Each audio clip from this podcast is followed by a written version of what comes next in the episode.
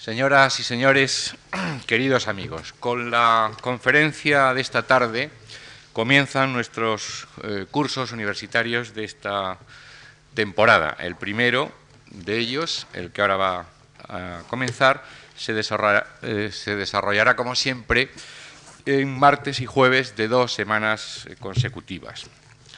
Nos ha parecido que a 60 años de aquella famosa conmemoración del centenario de Góngora en 1927, en la que tan activa parte tuvieron algunos de los poetas jóvenes de aquel momento, era una buena ocasión para interrogarnos sobre el significado de aquella poesía, lo que supuso entonces para la cultura española y lo que influyeron sobre generaciones eh, poéticas posteriores y continúan haciendo en nosotros mismos. Puede alguien parecer eh, superfluo estudiar una vez más a los poetas del 27, dado que pocas generaciones poéticas han logrado, como aquella, una comunicación tan fluida, una comunicación tan constante con el, con el público. Pero, en primer lugar, puede que no sea tan profundo como a primera vista eh, parece el conocimiento que tenemos de aquellos poetas y sobre todo debemos eh, ser conscientes de la trivialización que la misma familiaridad con algunos de aquellos poemas, de aquellos poetas, pueden producirnos. Y ya he sabido, lo ha argumentado a la perfección Carlos Bousoño, que lo trivial resulta inexpresivo por razones de orden psicológico. Aquello a cuya contemplación estamos acostumbrados, en realidad no lo vemos, puesto que no necesitamos verlo para saberlo. Aunque estas palabras del profesor Bausoño están referidas solamente a la, a la lengua, a la norma lingüística, creo que no están de más o no pueden estar de más si las aplicamos a todo un movimiento poético, precisamente porque creemos conocerlo bien. Para conocerlo mejor, en todo caso, hemos pedido a Carlos Bousoño que nos hable del significado que aquellos poetas, algunos de los cuales, por cierto, ejercieron tan profunda influencia en su propia vida, eh, tuvieron y tienen para el mundo de hoy.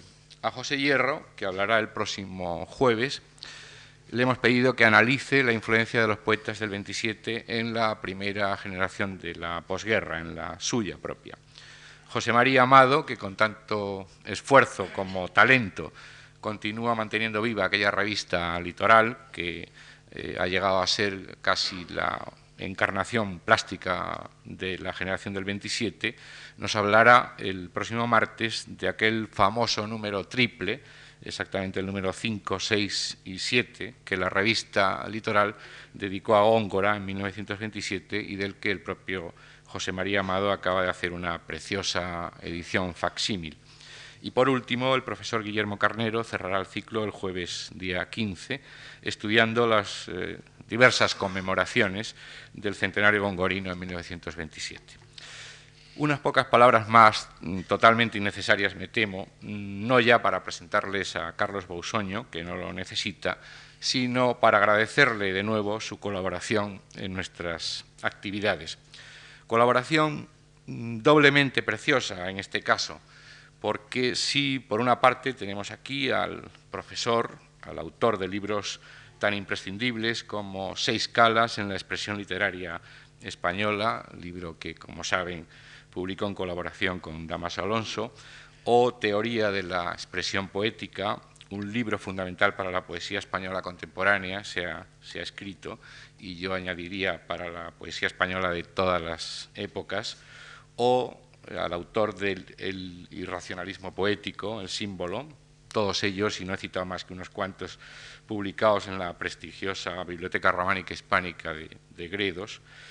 No conviene olvidar que junto al, profesor tenemos al Carlos Bousoño, eh, poeta, sobre todo, diría yo, poeta, un creador que a veces la misma brillantez de sus análisis literarios, sus autoanálisis también, hay que decirlo, hace que nos olvidemos de su alta, de su altísima temperatura poética.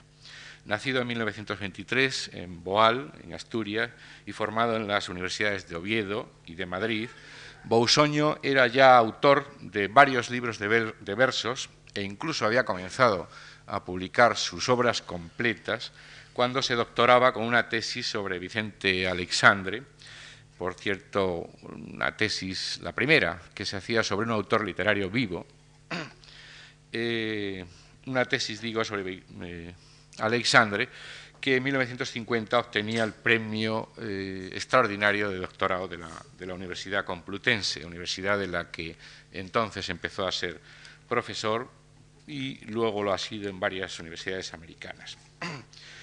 Seguir paso a paso la carrera de Carlos Bousoño nos llevaría probablemente todo el tiempo de este acto y, por otra parte, el interesado puede consultar el excelente número monográfico que la revista Antropos acaba de dedicarle junto a una nueva antología de su obra, eh, especialmente interesante porque abarca no solo la obra poética, sino la de teoría literaria.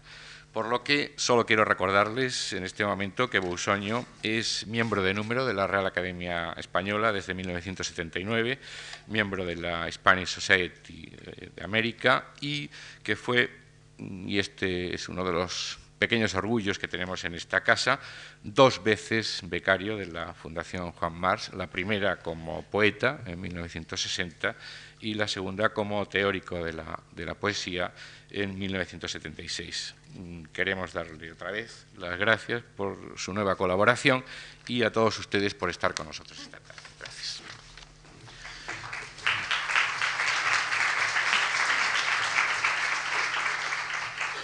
Agradezco a mi presentador estas generosísimas palabras y a la Fundación Marc la oportunidad de hablarles a ustedes hoy hablarles aunque sin verles, porque estos focos impiden eh, ver al público. Eh, em, quiero, eh, como indica el título de esta charla, hablarles a ustedes de la importancia que ha tenido la generación del 27 posteriormente, concretamente en los últimos, digamos, 20 o 25 años. Em, para situar a la generación del 27 voy a tener que hacer previamente un recorrido eh, que va a justificar eh, lo que voy a decir acerca de esa situación. De modo que me va a permitir que una parte de la conferencia eh, esté dedicada a mm, situar el marco en el que la generación del 27 se explica.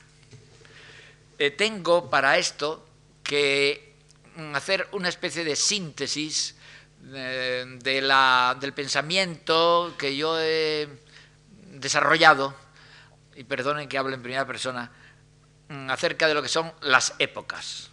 Las épocas literarias han sido bastante abandonadas por la crítica. hay una notable imprecisión en el conocimiento de lo que es una época. Creo que esto se debe al hecho de que la teoría literaria vigente eh, hoy eh, ha desdeñado el concepto de época literaria declarándolo subtexto. Si nos interesa el texto eh, y no el subtexto, es natural que no se dediquen esfuerzos eh, considerables al estudio de las épocas, puesto que son subtexto. Y entonces todos los esfuerzos de llevar precisión al estudio de la literatura se han referido al texto como tal. No voy a decir aquí las razones por las cuales yo creo que esto es una equivocación muy grande, porque yo creo que lo que es la época en la que vivimos no es subtexto, sino que es texto. Mm, llegar a esta conclusión requeriría que yo expusiese un pensamiento bastante complejo y, de exposición no fácil. Y por tanto, prescindo de ello totalmente y voy al grano de las conclusiones a las que he llegado sobre lo que es una época literaria que, como digo, va a situarnos, creo que en, eh, una disposición adecuada el conocimiento de lo que es el 27 y por qué hoy interesa el 27. Eh, lo que voy a decir, por tanto, son los resultados de unos trabajos eh, que no puedo ofrecerles y en consecuencia em, el esquema que voy a decir solo tendría validez eh, si hubiese sido expuesto en su complejidad. Por tanto, me van a permitir la simplificación enorme de este pensamiento y, por tanto no puedo aportar las pruebas de que lo que estoy diciendo es cierto, pero en fin, espero que eh, confíen lo suficiente en mí para pensar que lo que voy a decir mm, podría mm, razonarlo y explicarlo y, aportar pruebas de que, de que nace de, un largo trabajo eh, suficientemente eh, científico, al menos en mi opinión. Bueno, yo lo que, mm, la conclusión final a la que llegué y que tengo que exponer mm, de sopetón es que mm, el desarrollo de la cultura ha sido consecuencia de la racionalización progresiva de la sociedad. ¿En qué sentido la racionalidad progresiva de la sociedad eh, da cuenta del desarrollo de la cultura? el eh, hombre tiene instinto de conservación, y por tanto la racionalización progresiva de la sociedad, producto sobre todo de tres grandes factores, de los que me ocuparé muy rápidamente después, eh, está vivida personalmente. Es decir, la racionalización progresiva de la sociedad la vivimos como conciencia que tengo de mí mismo.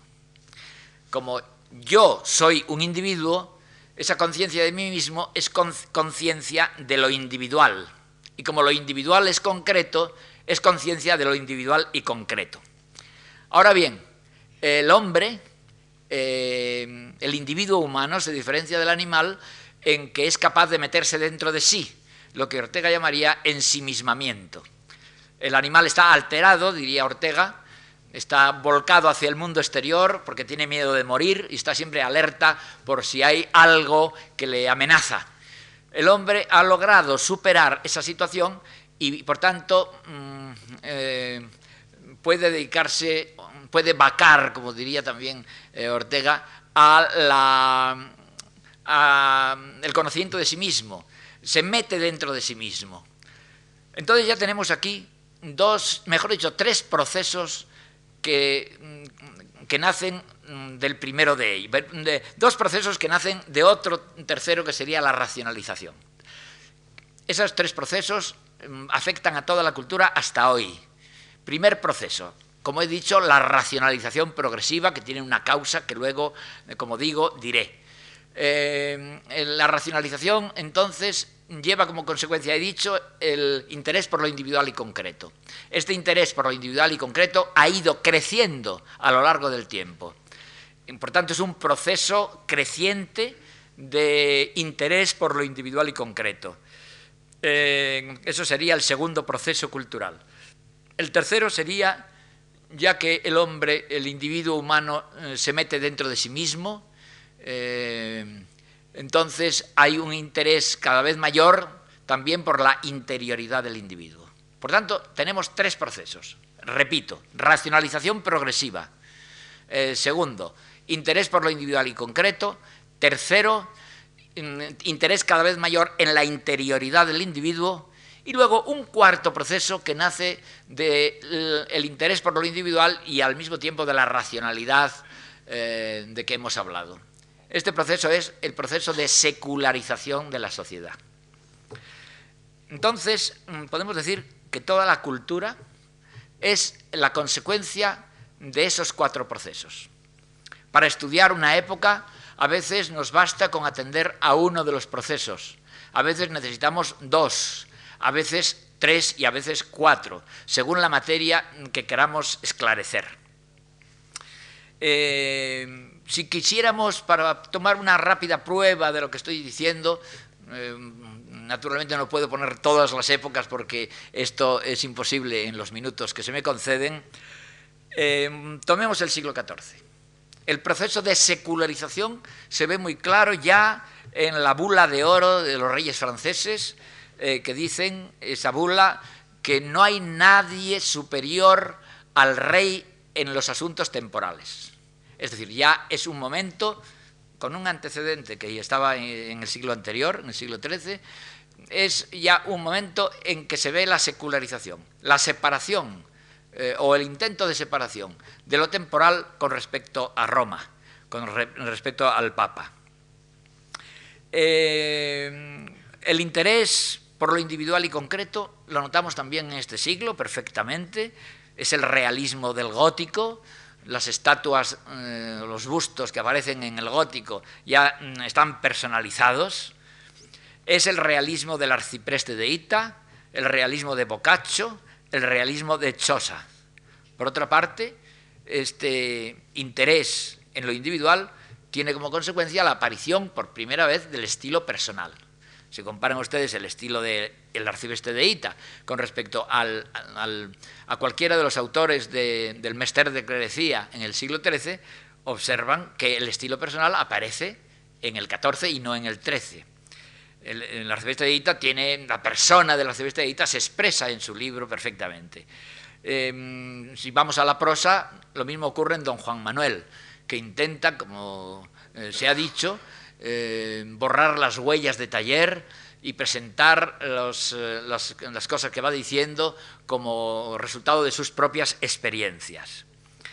Y si pasamos ahora a la ciencia, notamos que en esta época aparece la ciencia experimental. Eh, naturalmente, esta ciencia experimental es la ciencia basada en lo concreto.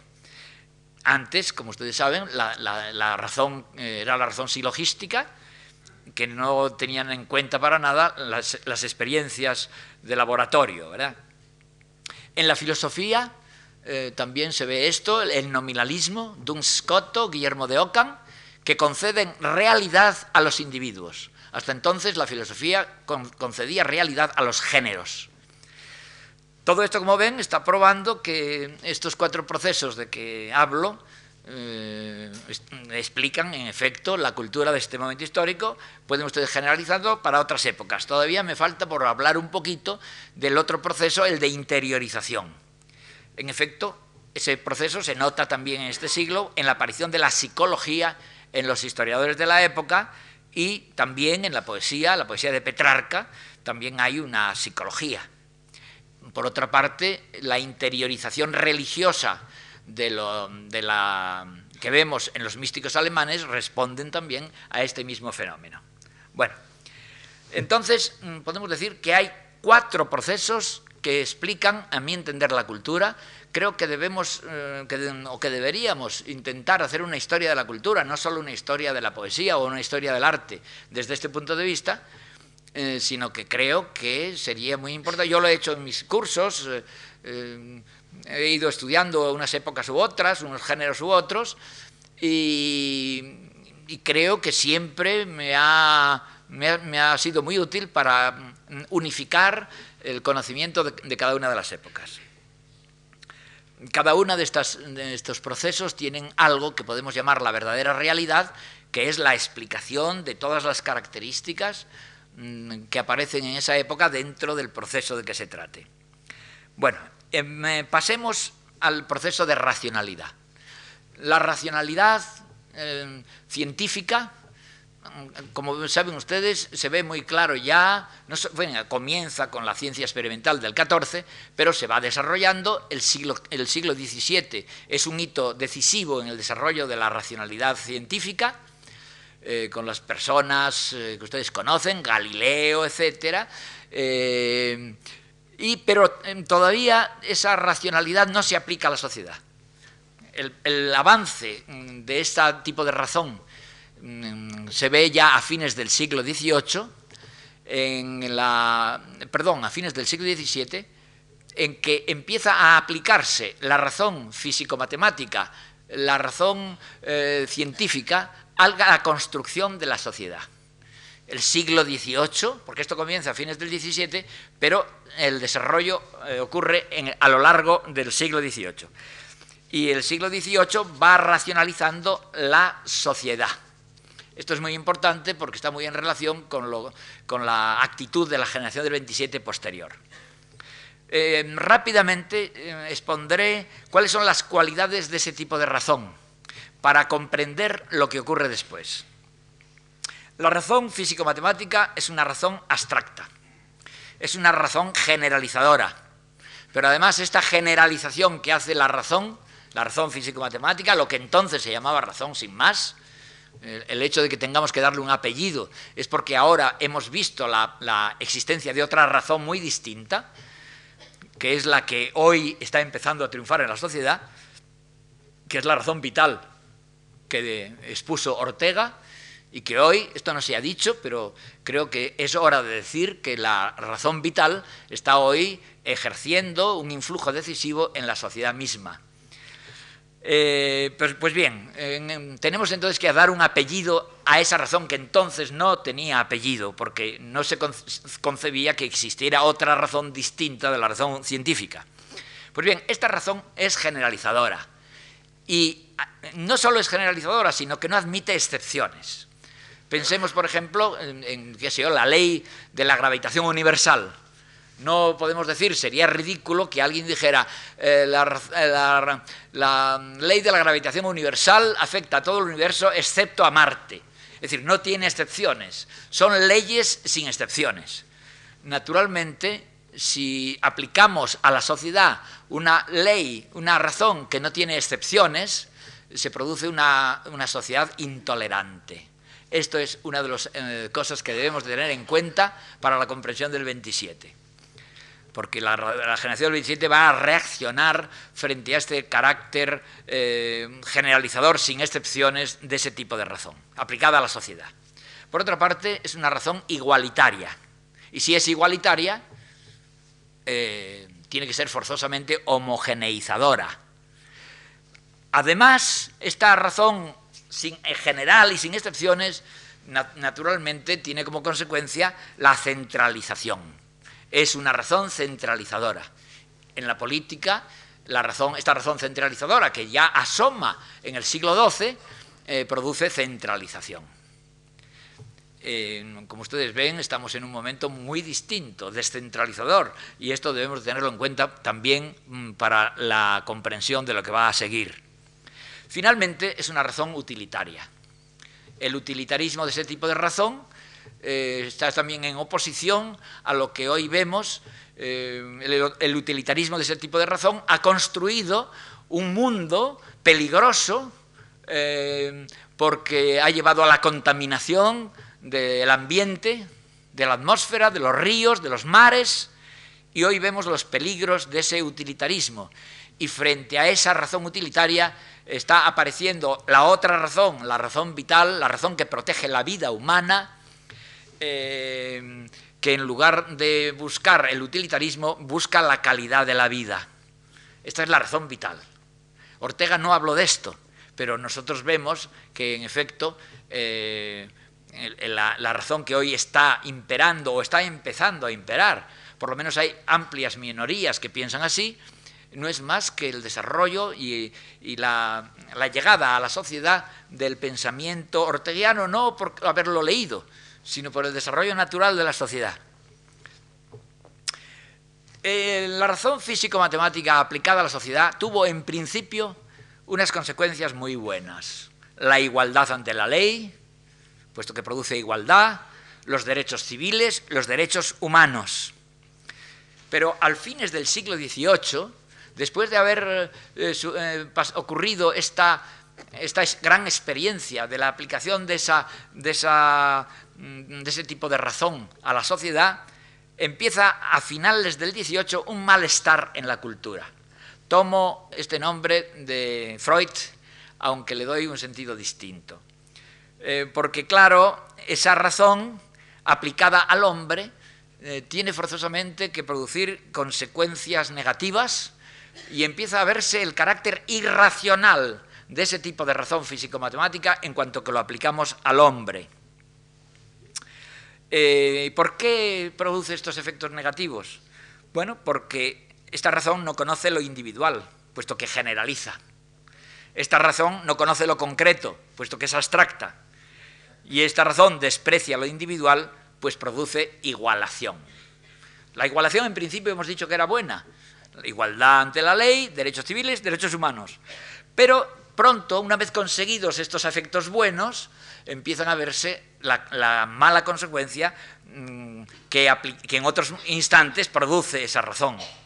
Esa razón es irracional y empieza el descrédito de esa razón aplicada al hombre.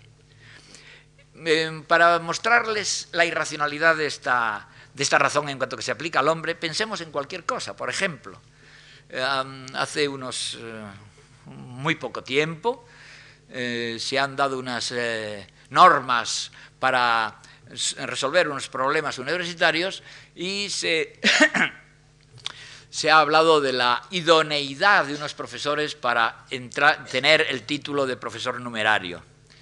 Se exigía, entre otras cosas, que aparte de publicaciones, etcétera, cosa muy legítima, eh, algunas cosas que también son legítimas consideradas en general, pero que en los casos particulares eh, resultan muy equivocadas. Por ejemplo, Supónganse ustedes que Einstein hubiera sido español. Eh, supónganse ustedes que hubiera publicado sus grandes libros revolucionarios eh, de la física, y, pero que ese Einstein inventado por nosotros, ahora como ejemplo, no hubiera, no hubiera dado clase a españoles, no hubiera tenido esos cinco años de experiencia universitaria que se exigía. Pues bien, Einstein con todas sus publicaciones, no hubiera sido declarado no idóneo para ser profesor titular de la Universidad de España. Bueno, esto indica el, carácter disparatado eh, que muchas veces tiene la razón físico-matemática aplicada al hombre. En la crítica literaria, por ejemplo, yo he leído una preceptiva del siglo XVIII en que al estudiar los errores de los defectos del estilo, se ponía como ejemplo el verso de San Juan de la Cruz, un no sé qué que quedan balbuciendo. Eh, puesto que los tres que seguidos eh, producían un efecto, según eh, esa preceptiva, cacofónico. bueno, precisamente Damas Alonso, sin acordarse seguramente, yo no creo que tuvieran la memoria esta aseveración de la preceptiva del siglo XVIII, pone como ejemplo de un verso excelente eh, precisamente ese verso de San Juan, un no sé qué que quedan balbuciendo, y nos hace ver la enorme adecuación que hay entre la repetición de ese, de ese qué y el balbuceo al que alude. Y Damaso nos dice qué maravilla de verso, etcétera, etcétera. Aquí tienen dos actitudes. La razón físico-matemática, que da reglas generales, sin excepciones, y que considera que la, eh, que la repetición de un sonido es un error, y entonces es un error, porque no hay excepciones, el verso de San Juan de la Cruz, un no sé qué que quedan balbuciendo. En cambio, Damaso Alonso, sin, probablemente sin saberlo también, estaba aplicando la razón vital, que es la razón, el pensamiento concreto, la aplicación eh, de la razón al caso particular, el, ser en la circunstancia, ¿verdad? Y, y por tanto eh, considera eh, que ese verso está muy bien, puesto que en ese caso particular eh, hace excepción a la regla general de la cacofonía como un error y entonces Damaso lo declara un excelente ejemplo. Bueno, podríamos poner muchos casos en el que vemos la irracionalidad de la razón físico-matemática aplicada al hombre. Conste que la razón físico-matemática sigue siendo muy buena y muy, muy útil en, el estudio de la naturaleza, pero lo que decimos es que es irracional aplicada al hombre. Pues bien, en el romanticismo, fines del XVIII, comienzos del siglo XIX, es cuando empieza a verse eh, este malestar de la cultura, esta inquietud frente a los excesos, a los que he dicho precisamente, la aplicación al hombre de ese tipo de razón, eh, los excesos de ese tipo de razón y, entonces reacciona de una manera todavía un poco incontrolada, es decir, el romanticismo todavía no sabe qué es lo que busca, ¿verdad? Pero sí mm, niega que, que, se pueda generalizar. Y así, por ejemplo, la preceptiva mm, queda rechazada por su carácter generalizador, empiezan a interesar los grupos marginados, el pirata, el corsario, don Juan, la prostituta, el mendigo, aparecen las bases para el nacimiento de las culturas regionales y los románticos buscan otro tipo de intelección distinto de la razón físico-matemática, lo que entonces se llamaba razón, porque no se le daban adjetivos, como he dicho, el sentimiento como modo de conocimiento, Rousseau, Fichte, Herder, la endopatía, Herder, la fe, la fe religiosa, de Mestre, Fichte, Herder. Eh, pasemos a la etapa siguiente. Estamos ahora ya en el momento simbolista. Eh, ustedes han tenido tratos con Bersón y saben que Bersón decía que la inteligencia no puede conocer la vida. Eh, si en lugar de la palabra inteligencia decimos razón físico-matemática, porque eso es lo que quería decir, eh, vemos que en efecto Bersón significa un avance sobre el romanticismo en el mismo sentido. La crisis de la razón físico-matemática tiene en él ya un desarrollo mayor. Si oímos a Unamuno sus diatribas contra lo que él llamaba entes de razón, en nombre del individuo de carne y hueso, comprendemos también que Unamuno está en la misma posición de Bersón, lo que llama inteligencia. Eh, es lo que llama Unamuno entes de razón, es lo que nosotros llamamos la razón físico-matemática, es lo que entonces empieza a llamarse en otro miembro de, de este mismo momento histórico, que es Weber, la razón instrumental una razón que conoce de medios pero mm, eh, no conoce de eh, fines, una razón que produce la irracionalidad, la macroirracionalidad eh, frente a, los grupos pequeños. es decir, es la misma posición, en último término, de Unamuno y de Bersón, quizá con un desarrollo más, más claramente próximo a lo que hoy podemos considerar. En este momento también eh, aparece una crítica de la modernidad, de la técnica y la ciencia y del capitalismo, haciendo ver los males que asomaban por ahí. Y con esto hemos llegado ya, bueno, todo esto, perdón, porque esto debía haberlo dicho un poquito antes, eh, esta crisis de la razón físico-matemática, como ustedes ven, eh, nace en nombre de una racionalidad mayor. Es la consecuencia del desarrollo de la razón que nos hace ver ya la irracionalidad de la razón físico-matemática aplicada al hombre, pero también está en relación con el otro proceso, el interés por lo individual.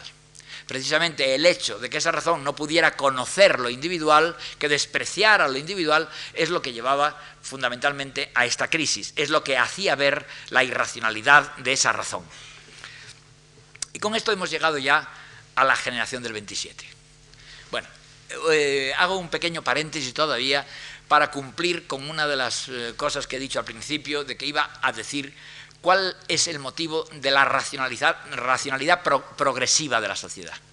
No lo he dicho y tampoco esto puedo desarrollarlo porque no tenemos tiempo, pero eh, sí debo apuntar que lo que produce la racionalidad de la sociedad es algo que tiene que afectar a la totalidad de los hombres.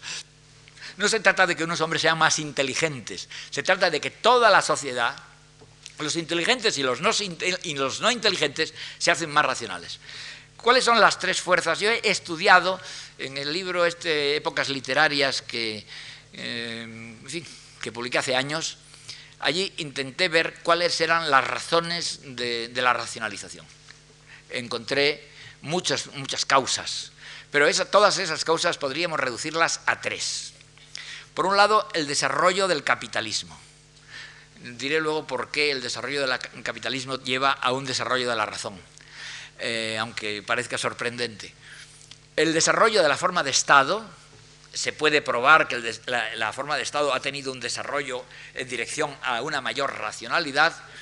Y, por último, el desarrollo de la técnica y la ciencia. Esto último no hace falta aclararlo. Lo del desarrollo de la forma de Estado cada vez más racional habría que probarlo, pero no tenemos tiempo aquí.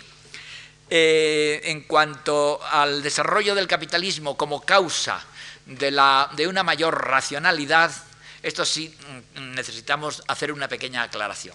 Al decir capitalismo no me refiero solo al capitalismo de los países que se llaman capitalistas, sino a ese otro capitalismo de los países también socialistas. De modo que lo que estoy diciendo no es una declaración política en ningún sentido es la sociedad industrial, ¿verdad? Lo, que finalmente fue la sociedad industrial que afecta lo mismo a los países comunistas que a los países capitalistas. El capitalismo de, los países eh, socialistas es un capitalismo de Estado, pero es un capitalismo. Bueno, dejando eso, por tanto, a un lado, ¿en qué sentido el desarrollo del capitalismo eh, produce racionalidad? Porque puede pensar muchos de ustedes que también produce irracionalidad. Eh, ¿Qué es lo que busca el capitalismo? Bueno, si, se le pregunta a un capitalista, seguramente nos dirá que busca crear puestos de trabajo, ¿verdad? Pero bueno, es evidente que esto no es verdad, ¿no? Eh, esto no quiere decir que no cree puestos de trabajo, los crea, pero no es eso lo que busca, lo que busca es ganar dinero, como es natural. eh, nunca las, causas de los grandes fenómenos históricos nunca, son eh, la bondad, la moral o cosas de estas. Es el interés, eso siempre, ¿no? Eh, pero continuemos. Entonces busca ganar dinero. Para ganar más dinero necesita mm, racionalizar la producción. Necesita hacer más rápido el giro del capital. Y para hacer más rápido el giro del capital tiene que racionalizar la producción. Y ahí es donde está la racionalidad. ¿eh? esta necesidad de racionalizar la producción, afecta luego a toda la sociedad. Bueno, dicho esto, eh, pasemos ya en, esta crisis de la razón físico-matemática, que es creciente, examinemos ahora lo que dice la generación del 27. Hemos visto que la sociedad se había racionalizado, como tal, la construcción de la sociedad se había racionalizado a lo largo, a fines del 17 y a lo largo de todo el siglo XVIII. Y la crisis todavía no se pensaba en la sociedad como tal. Es ahora, en la generación del 27, cuando sus componentes ven que, la sociedad, es decir, que la razón físico-matemática encarnaba en la sociedad. Encarnaba en la sociedad produciendo, por tanto, esos males de que hemos hablado, apareciendo entonces la razón como irracional. Eh, esto está en todos los poetas del 27, en toda la vanguardia, en el surrealismo europeo y fuera de la, poesía y fuera de la literatura o del arte, eh, aparece también en el pensamiento de la escuela de Frankfurt. Creo que nunca se ha dicho esto, pero a mí me parece evidente que los representantes de la generación de, los filósofos los representantes filosóficos, la escuela de Frankfurt, de este pensamiento es esa, esa escuela de Frankfurt. Es decir, que la escuela de Frankfurt viene a ser en, el pensamiento lo que es la generación del 27 y el vanguardismo en, el arte. Eh, curiosamente, hay otro filósofo que también representa ese pensamiento y es Ortega en el tema de nuestro tiempo ha estado muy de moda meterse con Ortega, no tenerlo en cuenta, etc. Creo que el tiempo eh, nos hará ver los grandes valores de Ortega eh, y, nos hará ver la importancia histórica que ha tenido su pensamiento. Mm, estoy eh, prácticamente seguro de que el reconocimiento de Ortega se va a producir pronto y se va a ver lo que significó su obra de avance en el pensamiento de esta posición que es después de todo la nuestra. Eh, en efecto, ese pensamiento y la generación del 27 es lo que después, desarrollado con más profundidad y afectando a zonas de la sociedad que no son ya los artistas, no es ya un pequeño grupo de artistas como ocurre entre los años 20 y los años 30, eh, es el mundo de hoy, es la sociedad después de los años 60, esa revolución que también podemos llamar la revolución cultural en un sentido muy distinto eh, de lo que ocurrió en China, ¿verdad? Esta revolución cultural que trajo los estudiantes eh, del Mayo francés es una consecuencia de esto. eso que era una protesta en la generación del 27 se convierte en una protesta de amplias minorías de la sociedad a partir de este tiempo. Quizá alguno de ustedes piense que hoy hay un retroceso. Yo creo que ese retroceso es el retroceso que siempre hay, porque el avance siempre va en, es en forma de sierra. Y estamos ahora en un pequeño descenso que ha significado Reagan, etcétera, etcétera. Eh, en fin, el, Papa actual, etcétera. Todo esto son. Eh, perdonen, no me quiero meter en, estos jaleos eh, críticos. Pero bueno, yo creo que esto es una cosa pasajera, es, un, es el natural retroceso de todo avance, porque siempre produce miedo. La novedad produce un miedo espantoso, ¿no? Y, el momento actual eh, está en pleno temor de una cosa que no tenemos por qué temerla, porque mucha gente se cree que está triunfando la inmoralidad, y lo que está triunfando, yo creo, es la moralidad, la verdadera moralidad. Eh, bueno, esto me lo pueden discutir, por supuesto, ¿no? Eh, esto es mi pensamiento, pero discutible naturalmente. Bueno, lo que yo quiero hacer ver ahora es que la generación del 27 es una protesta frente a una sociedad eh, que está desconociendo las verdaderas necesidades del hombre. Es una sociedad represiva que precisamente porque no, tiene no admite excepciones, es una sociedad represiva eh, y lo que está reprimiendo es el desarrollo, repito, de las verdaderas necesidades humanas. Esto lo vamos a ver en dos formas en la generación del 27. Por un lado, la exaltación de todo lo que en el hombre no va en dirección de ese tipo de razón perturbador. Por tanto, es el desarrollo de lo elemental humano, lo instintivo, lo pasional. Esto lo vemos en todos los representantes del 27. Eh, todos ellos traen como gran novedad no solo el interés en lo erótico, el interés en lo sexual, porque lo sexual y lo erótico responde, es una de las necesidades humanas que estaban reprimidas. El interés en la sexualidad, incluso en la perversión, había existido en el simbolismo. Los simbolistas, en su forma de decadentismo, yo tengo una concepción de lo que es el simbolismo distinta de la habitual, incluyo en el simbolismo lo mismo el impresionismo por un lado que el esteticismo por otro, y, en el esteticismo en sus dos formas principales, que serían el decadentismo, que por ejemplo aparece en Valle Inclán, en el primer Valle Inclán, o ese otro esteticismo un poco distinto que aparece en Juan Ramón Jiménez, que sería el idealismo esteticista. Eh, pues bien, sobre todo los decadentes eh, se habían interesado en la perversión. Eh, ¿Por qué?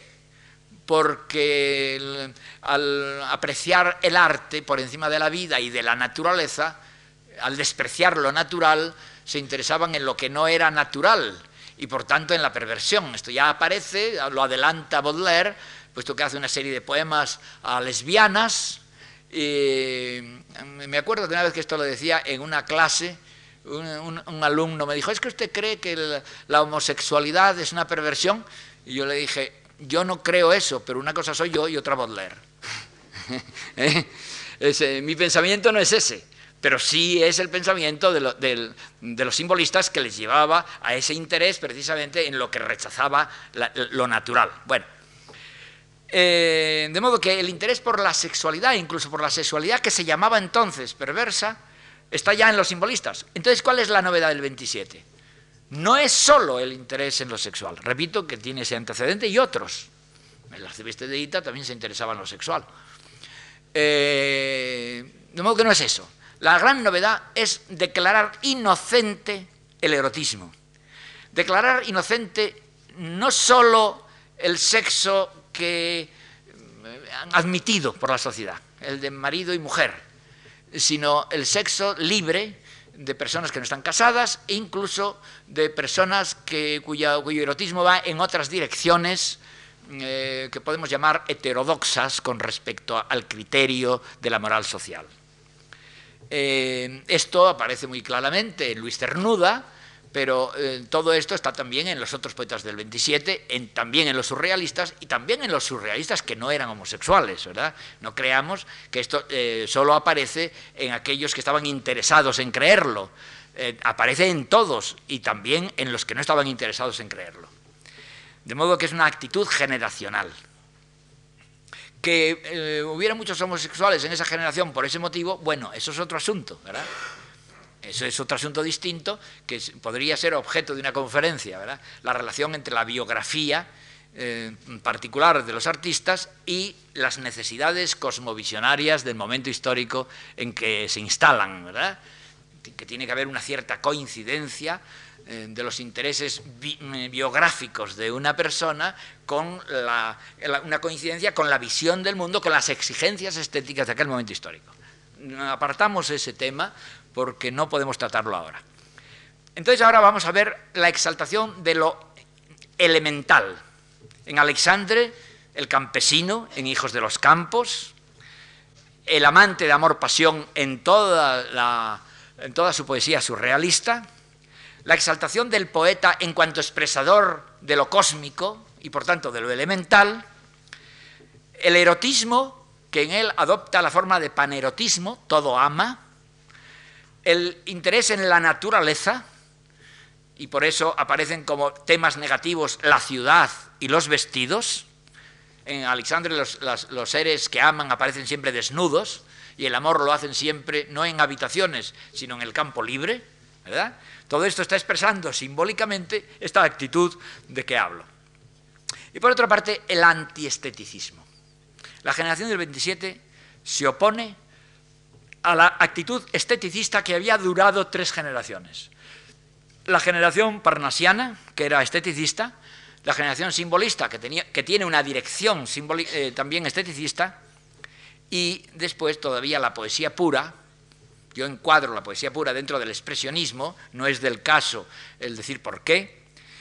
En Alexandre este antiesteticismo está muy claro en esos versos de Sombra del Paraíso, el primer poema de Sombra del Paraíso que se titula El poeta, que termina diciendo, sí poeta, arroja este libro que pretende encerrar en sus páginas un destello del sol y mira la luz cara a cara, apoyada la cabeza en la roca, mientras tus pies remotísimos sienten el beso postrero del poniente y tus manos alzadas tocan dulce la luna y tu cabellera colgante deja estela en los astros. ¿Qué nos dice este trozo simbólico? Eh, lo que nos dice es, tira este libro que habla, que habla de la naturaleza, tira este libro que habla de la luz, que habla de la roca, y en lugar de leer mis versos, apoya la cabeza en la roca, mira la luz cara a cara, y entonces tu ser, tu persona se enriquecerá, se agigantará. Y este agigantamiento eh, espiritual lo expresa por, eh, por, medio de un agigantamiento simbólico mm, físico del cuerpo. Eh, tus manos alzadas tocan dulce la luna y tu cabellera colgante deja estela en los astros. Luego que la posición de Alexandre está muy clara, pero esta misma posición la tiene Neruda, la tiene Lorca y los demás representantes de este momento histórico. Después va a haber un antiesteticismo en el que también de la posguerra, por ejemplo, José Hierro, que está ahí sentado, eh, lo representa muy bien. Mi obra, dices, olvidas que vida y muerte son tu obra, eh, en la que se inspiró en, Juan Ramón Jiménez, aunque él dice que no. Él sostiene que no se inspiró en Juan Ramón Jiménez, porque es el padrino de su hijo y no quiere molestarlo, no quería molestarle. Además era muy, muy, muy propicio a molestarse, ¿verdad? Eh, de modo que también en este punto, en este antiesteticismo, las generaciones posteriores, el realismo de la posguerra, pues tiene una coincidencia muy notable. No sé si en la conferencia que les va a dar a ustedes el señor Hierro eh, va a decir esto, pero bueno, no sé si te estoy comiendo el terreno, eh, y perdona si es así. Bueno, en Lorca, en Lorca también hay una exaltación del hombre elemental, el gitano, los niños, eh, hay un poema precioso, una canción preciosa de Lorca que termina diciendo, rabia, rabia, se llama Tío Vivo, rabia, rabia Marco Polo. Sobre una fantástica rueda los niños ven lontananzas desconocidas de la tierra. O sea, la imaginación del niño por encima de lo racional, eh, como, eh, es decir, el hombre en situación de elementalidad, el niño, ve más que se ve con los ojos mm, de la razón físico-matemática. Eh, por eso se interesa también en lo popular, esta exaltación de lo elemental lleva a una poesía popular, el interés en el folclore.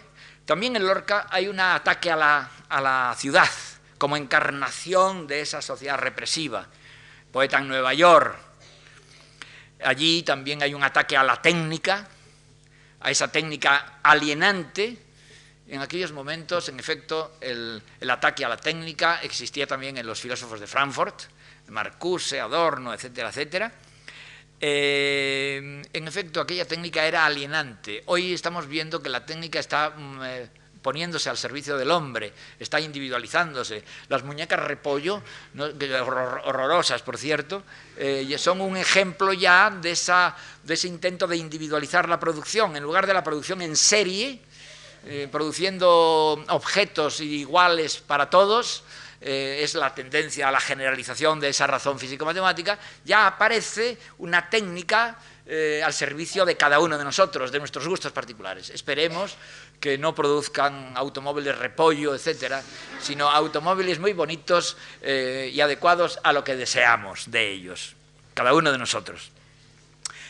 continuemos, también en Lorca hay una exaltación del negro americano frente a la cultura del blanco. Eh, y por supuesto, la exaltación de una sensualidad libre o de una sexualidad libre eh, en el poema de Walt Whitman, ¿verdad? En la que exalta a este poeta que era homosexual y bueno, está muy claro todo lo que hemos dicho al propósito leyendo este poema. Por otra parte, Alberti también exalta al hombre elemental, los marineros. Ustedes ven que la coincidencia en una visión del mundo, eh, en una época todos los representantes de la cultura están haciendo lo mismo. ¿eh? Eh, muchas veces los poetas tienen unos pruritos de originalidad que les lleva a que se molesten mucho con este tipo de afirmaciones que estoy haciendo ahora, ¿verdad? Porque en el siglo XX se ha exaltado mucho la originalidad, yo creo que demasiado la originalidad. El arte tiene que, ser, tiene que tener personalidad, pero no tiene por qué tener esa originalidad total, que además no existe, es falso. Yo me acuerdo de una conferencia que dio aquí un poeta cuyo nombre no voy a decir, pero un poeta que yo estimo mucho y que decía que los poetas del 27 no coincidían en nada, que eran enormemente originales. Eran muy, eran muy personales, desde luego, personalísimos, pero coincidían en, en, las líneas fundamentales de la visión del mundo, era la misma como están ustedes viendo. Eh, pues bien, Alberti también exalta a los marineros, no exalta a los gitanos, pero exalta a los marineros. Eh, también hay un popularismo en él, y por otra parte, hay una visión melancólica eh, de, la abstracción, de la abstracción, el ángel de los números. Voy a leerles el poema El ángel de los números, eh, porque creo que es una aclara bastante lo que estamos diciendo. Además el poema es breve, se puede leer. Este ángel de los números es un símbolo de esa tendencia abstractiva de ese tipo de razón. El ataque a la racionalidad de ese tipo está en muchos poemas de sobre los ángeles, entre ellos este. Dice, vírgenes con escuadras y compases velando las celestes pizarras, y el ángel de los números, pensativo, volando del 1 al 2, del 2 al 3, de 3 al, cuarto, al 4. Tizas frías y esponjas rayaban y borraban la luz de los espacios. Ni sol, luna, ni estrellas, ni el repentino verde del rayo y el relámpago, ni el aire, solo nieblas. Vírgenes sin escuadras, sin compases, llorando.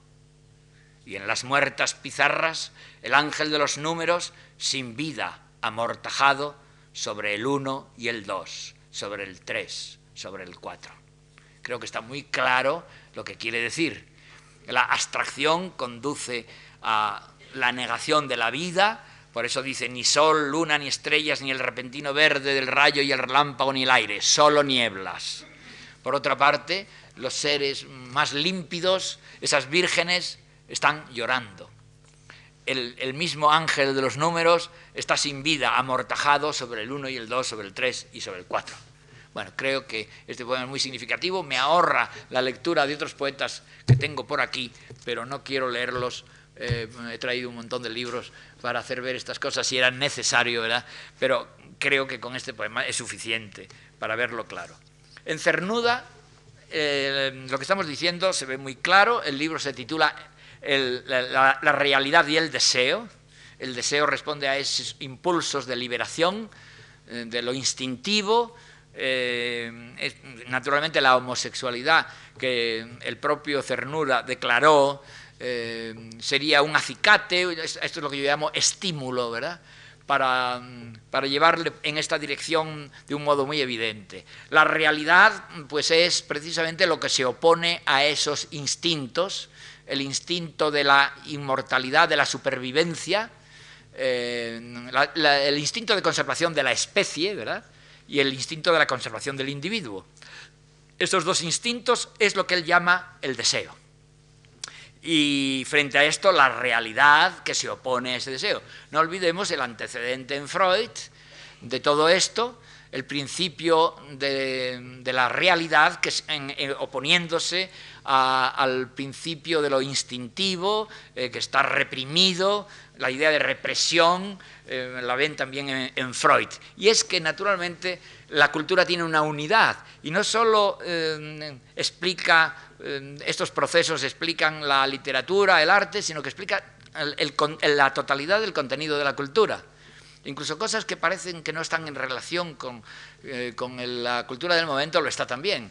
Eh, en fin, no puedo ahora extenderme porque entonces nos alargamos y nos salimos del tema. Bien, entonces hemos visto la exaltación de lo elemental en la generación del 27, en todos sus representantes. Repito que Guillén y Salinas no los considero de la generación del 27, sino del grupo del 27. Pertenecen a la generación anterior, pero se agrupan en el 27. ¿Qué es lo que ocurre cuando algo de esto pasa? Es otro tema que hay que dejar fuera. Y ahora vayamos a lo de la sociedad represiva. La razón físico-matemática encarna en la sociedad.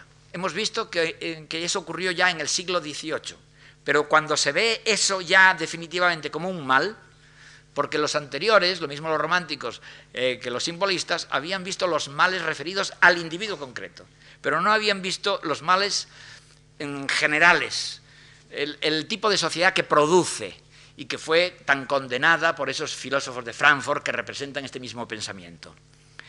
Eh, hemos dicho que esa sociedad, en cuanto que la razón físico-matemática eh, no admite excepciones, las leyes de la física no tienen excepciones, la gravitación universal afecta al universo entero y, no, podemos decir que algún planeta se sustrae a esa ley, si se aplica al hombre de un modo inadecuado, de una manera irracional, eh, eh, afecta a toda la sociedad haciéndola irracionalmente intolerante. No se admiten excepciones. Antes puse el ejemplo de Einstein eh, para hacérselo a ustedes ver muy claramente. Entonces aparece en la generación del 27 una tensión entre la sociedad prepotente y el individuo desvalido frente a esa prepotencia. La sociedad va contra el individuo y por tanto contra la vida. Esto es importantísimo. Hemos dicho que entre el año 20 y el año 30 se descubren los valores de la vida, con antecedentes en Goethe, pero fíjense ustedes que, naturalmente es el romanticismo alemán, eh, y en Nietzsche, que ya está en la época del simbolismo. Eh, y entonces vemos que eh, aparece muy clara la idea de unos marginados por esa sociedad represiva y unos marginadores. Veámoslo en Lorca. La Guardia Civil representa a la represión de la sociedad, representa a esos marginadores y los gitanos son los marginados. El poeta naturalmente se pone de lado de los marginados.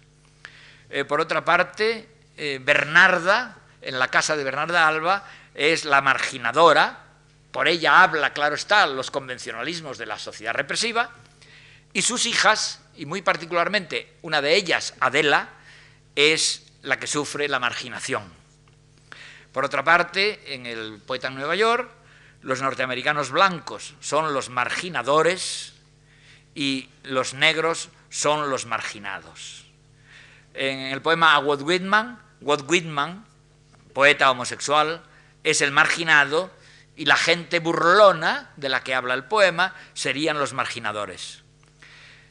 Naturalmente, como de estas personas marginadas, numéricamente los más importantes son las mujeres, el teatro de Lorca será un teatro de mujeres y los represores en este caso son los maridos o la familia. Eh, el, 27 intenta salir de esta situación, pero pronto se da cuenta de que es imposible salir de esa situación. Y como es imposible salir de esa situación, intentan la única salida posible, que sería una revolución política. Y esto explica que algunos de los miembros de la generación del 27, yo incluyo a Neruda en esta, porque naturalmente no existen fronteras de ese tipo, ¿verdad? Y menos lingüísticas, ¿no? Neruda es un poeta del 27, claramente, ¿no? Eh, algunos de estos poetas se hacen comunistas. Alberti, Neruda, Cernuda al principio, en Francia los poetas surrealistas tuvieron, en fin, unas relaciones con el comunismo. Pronto, eh, se desengañaron con respecto al comunismo porque el comunismo de aquella época era Stalin. Y claro, pronto se vio eh, que los inconvenientes que podría tener para la salvaguarda de los valores individuales eh, ese tipo de comunismo. Y entonces viene una desilusión. Esta desilusión trae consigo un extraordinario pesimismo. Este pesimismo afecta a la generación de Frankfurt, de los filósofos de Frankfurt, que se hacen enormemente pesimistas. Pueden leer a Marcuse y verán hasta qué punto llega ese pesimismo. Y eh, también a nuestros poetas del 27 sufren ese, misma, ese mismo pesimismo. Y entonces la única salida, descartado el comunismo, por ejemplo, Cernuda dejó el comunismo, otros continuaron en él, Neruda y Alberti, pero otros eh, sufrieron un desengaño, en Francia muy acentuado, pero tampoco en todos. Algunos siguieron perteneciendo al Partido Comunista. Eh, entonces, los que no vieron la salida posible eh, de tipo político, no tuvieron más remedio que pensar en una salida individual a través de la imaginación. Eh, imaginar un mundo en que esa represión no existiera. Esto se ve en los finales de los poemas de Cernuda, en que la mirada del poeta eh, sueña unos dioses eh, allí en el Olimpo, en el cielo, etcétera, etcétera. Naturalmente esos, esos, dioses no existían, ni el poeta creía en ellos, sino simplemente como un ensueño. Lo mismo Alexandre en Sombra del Paraíso, eh, imagina un paraíso anterior a, esta sociedad represiva en el que el hombre era libre, criaturas en la aurora, por ejemplo. Es un, ejemplo muy claro de esta posición. Eh, naturalmente este pesimismo lleva a, que el intento de salvación se vea frustrado y por tanto aparece la idea de tragedia. El teatro de Lorca por eso es un teatro trágico y como repito, las mujeres eran las...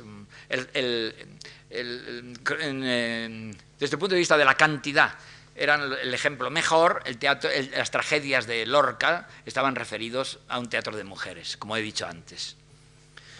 La casa de Bernarda Alba, bodas de sangre, yerma, en los tres casos vemos lo mismo. Eh, Bernarda habla, como digo, en nombre de la sociedad eh, represiva, y la consecuencia, ¿cuál es? La muerte de Adela, que se suicida. En bodas de sangre hay un matrimonio de conveniencia, represor de los verdaderos impulsos de la protagonista, y también esto aboca a la muerte. Yerma, casada del mismo modo equivocado con un marido que no puede satisfacer sus anhelos de maternidad, otra pasión elemental, finaliza en asesinato. Recordemos que la vieja pagana que aparece en la obra le había aconsejado a Yerma el abandono del marido, y no solo eso, le había aconsejado, contrariando el convencionalismo de la sociedad, la unión con otro hombre, Víctor, que era el verdadero amor de Yerma. Yerma no se siente con fuerzas para separarse del marido y para ir a eh, caer en los brazos de Víctor, y la consecuencia es la muerte del marido. Eh, si tomamos a Alberti, nos damos cuenta también de este mismo tipo de pensamiento. Hay un poema que se llama Nueva York y dice, Nueva York, un triángulo escaleno asesina a un cobrador. Ven ustedes que es lo mismo que estamos denunciando, lo mismo que estamos diciendo. El triángulo escaleno, la razón abstracta, encarnada en la sociedad, conduce también a la muerte. Asesina a un hombre que ya estaba alienado, porque estaba reducido a su función económica, un cobrador. Si ustedes leen a Marcuse verán que son la misma cosa eh, exactamente, aparece en esta escuela de Frankfurt. El pesimismo en Alexandre está muy claro en muchos poemas, no voy a leer más que uno, precisamente porque es muy breve, que es el poema que se llama El fuego.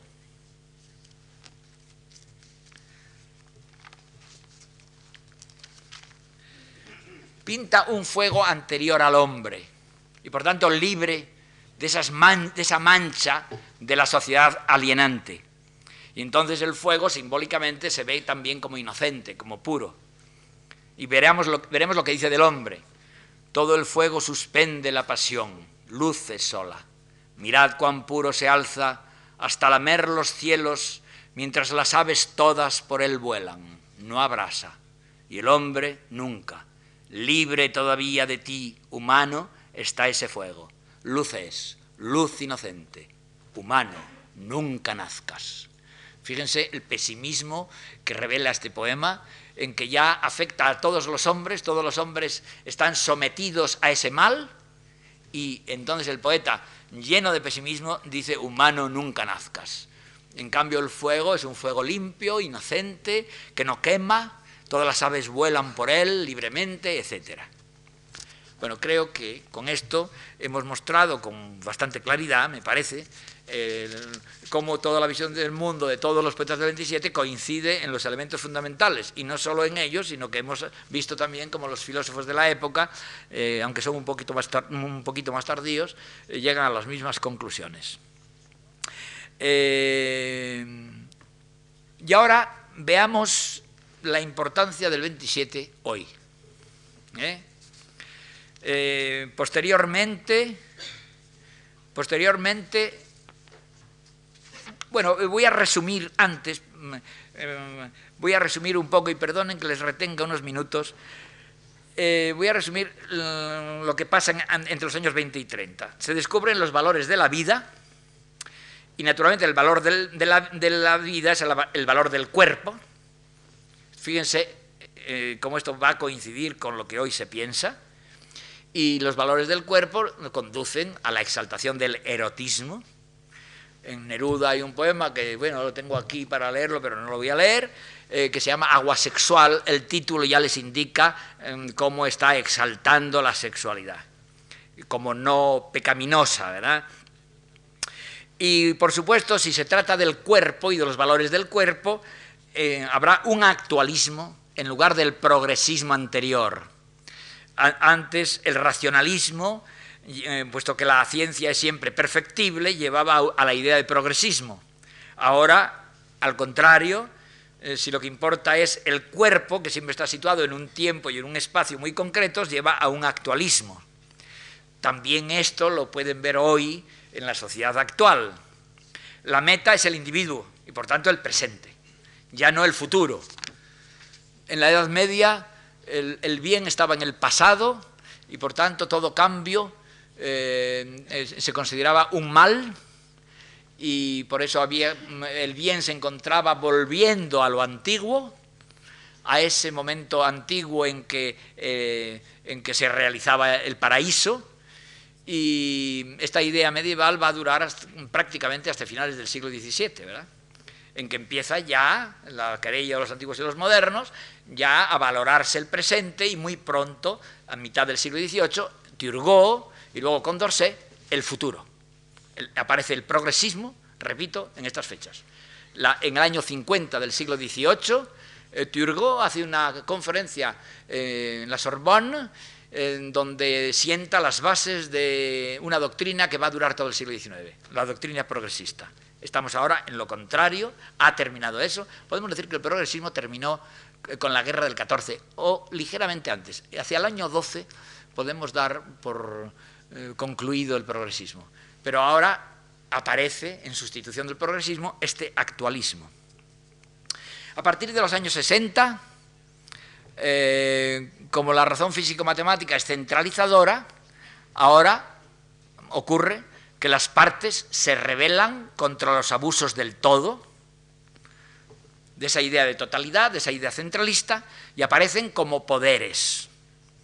Enumeremos algunos de estos poderes el poder gay, el poder negro, el poder de las mujeres, el feminismo, el desarrollo, el gran desarrollo del feminismo, el, poder sindical, que ahora se acentúa, el poder de las colonias, comienza la descolonización, el poder de las minorías en los partidos políticos y finalmente, aunque lo pongo al final, quizás sea, debíamos de ponerlo al principio, el poder regional. Eh, por supuesto, aparece el, desarrollo enorme del erotismo eh, hacia mediados de los 60 y eh, se pone de moda la idea de desmarginar a lo marginado. esto lleva a una noción moral de tolerancia, del respeto al otro, de respeto a la conciencia y a la conducta ajena, no meternos a ser jueces de los demás sino verlos. Eh, eh, en todo caso, si tienen problemas, eh, deben, deben, resolverlo ellos, no nosotros con una crítica y con una represión, ¿verdad? entonces, en los años 60, eh, quizá exagerando un poco, eh, viene una marginación frente a la razón y sus encarnaciones, las instituciones. el matrimonio, empieza la gente a no casarse, la familia, la universidad, el lenguaje, las buenas maneras, el Estado centralizador, la avidez creciente de la insaciable sociedad, el utilitarismo, aparece el ecologismo como una fuerza social. Ahora bien, eh, eh, ¿cuál va a ser el futuro? Podemos, desde estos puntos de vista, mm, trazar una posibilidad de un mundo futuro. Bueno, la razón lleva siempre a la unión, ¿verdad? La, razón une. Por tanto, mm, lleva a la formación de grandes grupos. Primero, los grupos feudales se unen en la idea de nación, eh, que esto ya aparece a principios del siglo XII, Luis VI el Gordo, ¿verdad? antes en Inglaterra, Guillermo el Conquistador, por razones distintas, por eso se pudieron adelantar los ingleses. Eh, entonces, si la razón, y esta razón vital esta es razón, es más razón que la otra, de modo que también lleva a unir. Entonces lleva a la unidad europea, probablemente después a la unidad occidental, y si somos optimistas, eh, a la razón mundial, perdón, a la unión del mundo entero. Unión, repito, de Europa, unión del mundo occidental, unión del mundo entero finalmente. Pero por otra parte, el interés por lo individual y esa razón aplicada a lo individual, la razón vital, eh, lleva a la protesta de las regiones y a la defensa de los eh, valores regionales. Eh, lleva al estado de las autonomías en España, pero esto no solo ocurre en España, esto mm, va a ser, creo yo, o podemos pensar que puede ser así, toda profecía naturalmente está sometida a toda clase de errores, ¿verdad?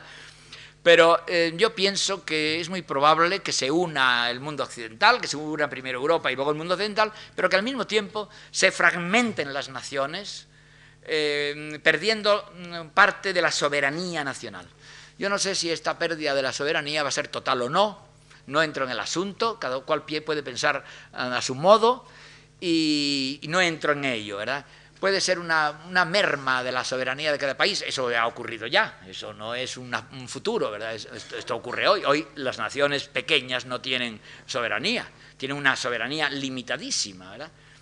Los estados actuales, por ejemplo, Francia, España, etcétera, están presionados los gobernantes por dos grandes fuerzas. Por una parte, las fuerzas generales, eh, multinacionales, Estados Unidos, eh, la OTAN, Europa. Por otro, el poder de las regiones, eh, que también presionan. La consecuencia es que no pueden gobernar. Entonces viene el desencanto político, porque las bases de los partidos políticos que gobiernan se quejan de que esos partidos no responden a sus deseos, pero no, no responden porque no pueden responder, porque la, cantidad de poder, de soberanía que les queda es pequeñísima, ¿verdad? Bien, eh, entonces si se une el mundo entero finalmente, si esta profecía, repito, es puesta a toda crítica y a todo error, ¿verdad? Eh, ocurre entonces, estos grandes grupos son mucho menos presionantes que las... Eh, y por eso mm, quedan admitidos. Fíjense ustedes que incluso los separatistas actuales no, desaprueban la, unidad europea. ¿Eh? Eso es muy sintomático. Porque Europa sería mucho menos presionante que Francia, Inglaterra, España, etc. Eh, menos todavía sería un Estado mundial. Pero fíjense ustedes la importancia que tiene la descentralización puesto que si se llega finalmente a esa meta utópica, quizá, eh, que estoy soñando, y supónganse que se conservase el poder centralizador que había en el siglo XIX, que, en fin, que tenían las naciones en el siglo XIX.